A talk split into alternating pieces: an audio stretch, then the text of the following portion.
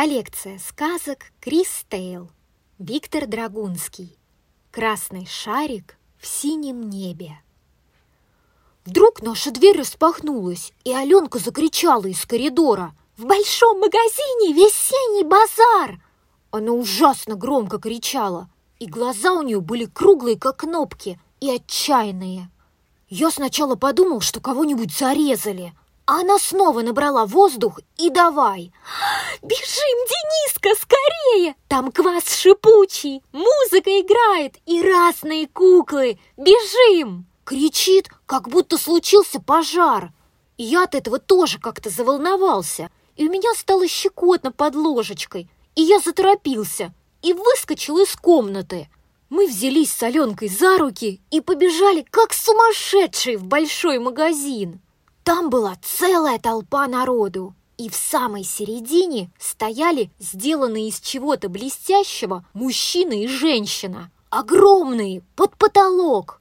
И хотя они были не настоящие, они хлопали глазами и шевелили нижними губами, как будто говорят. Мужчина кричал «Весенний базар! Весенний базар!» А женщина «Добро пожаловать! Добро пожаловать!» Мы долго на них смотрели, а потом Аленка говорит, «Как же они кричат, ведь они не настоящие!» «Просто непонятно», — сказал я. Тогда Аленка сказала, «А я знаю, это не они кричат, это у них в середине живые артисты сидят и кричат себе целый день, а сами за веревочку дергают, и у кукол от этого шевелятся губы». Я прямо расхохотался. Вот и видно, что ты еще маленькая. Станут тебе артисты в животе у кукол сидеть целый день. Представляешь? Целый день скрючившись, устанешь небось. А есть, пить надо? еще разное, мало ли что. Эх ты, темнота, это радио в них кричит. Аленка сказала, ну и не задавайся. И мы пошли дальше.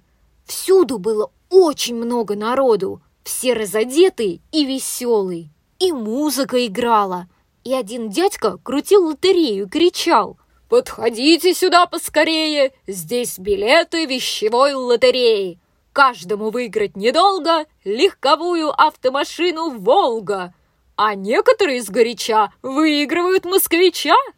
И мы возле него тоже посмеялись, как он бойко выкрикивает. И Аленка сказала, «Все-таки, когда живое кричит, то интереснее, чем радио». И мы долго бегали в толпе между взрослых и очень веселились. И какой-то военный дядька подхватил Аленку под мышки, а его товарищ нажал кнопочку в стене, и оттуда вдруг забрызгал одеколон. И когда Аленку поставили на пол, она вся пахла леденцами. А дядька сказал, «Ну что за красотулечка, сил моих нет!» Но Аленка от них убежала, а я за ней. И мы, наконец, очутились возле кваса. У меня были деньги на завтрак, и мы поэтому с Аленкой выпили по две большие кружки. И у Аленки живот сразу стал, как футбольный мяч. А у меня все время шибало в нос и кололо в носу иголочками. Здорово, прямо первый сорт. И когда мы снова побежали, то я услышал, как квас во мне булькает. И мы захотели домой и выбежали на улицу. Там было еще веселей, и у самого входа стояла женщина и продавала воздушные шарики. Аленка, как только увидела эту женщину, остановилась как вкопанная. Она сказала, «Ой, я хочу шарик!» А я сказал, «Хорошо бы, да денег нету!» А Аленка, «У меня есть одна денежка, покажи!» Она достала из кармана. Я сказал, «Ого, десять копеек! Тетенька, дайте ей шарик!» Продавщица улыбнулась. «Вам какой?» Красный, синий, голубой? Аленка взяла красный, и мы пошли. И вдруг Аленка говорит, хочешь поносить? И протянула мне ниточку. Я взял. И сразу, как взял, так услышал, что шарик тоненько-тоненько потянул за ниточку. Ему, наверное, хотелось улететь. Тогда я немножко отпустил ниточку и опять услышал, как он настойчиво так подтягивается из рук, как будто очень просится улететь. И мне вдруг стало его как-то жалко, что вот он может летать, а я его держу на привязи. И я взял и выпустил его. И шарик сначала даже не отлетел от меня, как будто не поверил, а потом почувствовал, что это вправду, и сразу рванулся и взлетел выше фонаря. Аленка за голову схватилась. «Ой, зачем? Держи!» И стала подпрыгивать, как будто могла допрыгнуть до шарика, но увидела, что не может, и заплакала. «Зачем ты его упустил?» Но я ей ничего не ответил.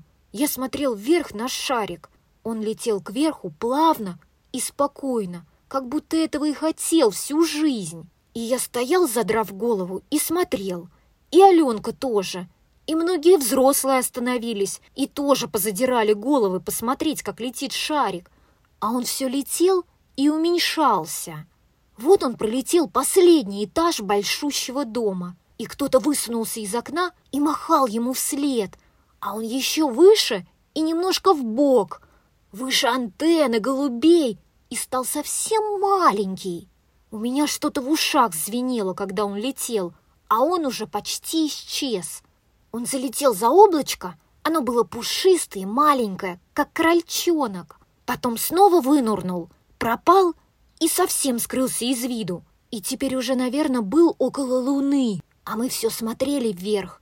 И в глазах у меня замелькали какие-то хвостатые точки и узоры. И шарика уже не было нигде. И тут Аленка вздохнула еле слышно, и все пошли по своим делам. И мы тоже пошли, и молчали, и всю дорогу я думал, как это красиво, когда весна на дворе, и все нарядные, веселые, и машины туда-сюда, и милиционер в белых перчатках, а в чистое синее-синее небо улетает от нас красный шарик. И еще я думал, как жалко, что я не могу это все рассказать Аленке. Я не сумею словами, а если бы сумел, все равно Аленке бы это было непонятно. Она ведь маленькая. Вот она идет рядом со мной, и вся такая притихшая. И слезы еще не совсем просохли у нее на щеках. Ей, небось, жаль свой шарик. И мы шли так с Аленкой до самого дома и молчали.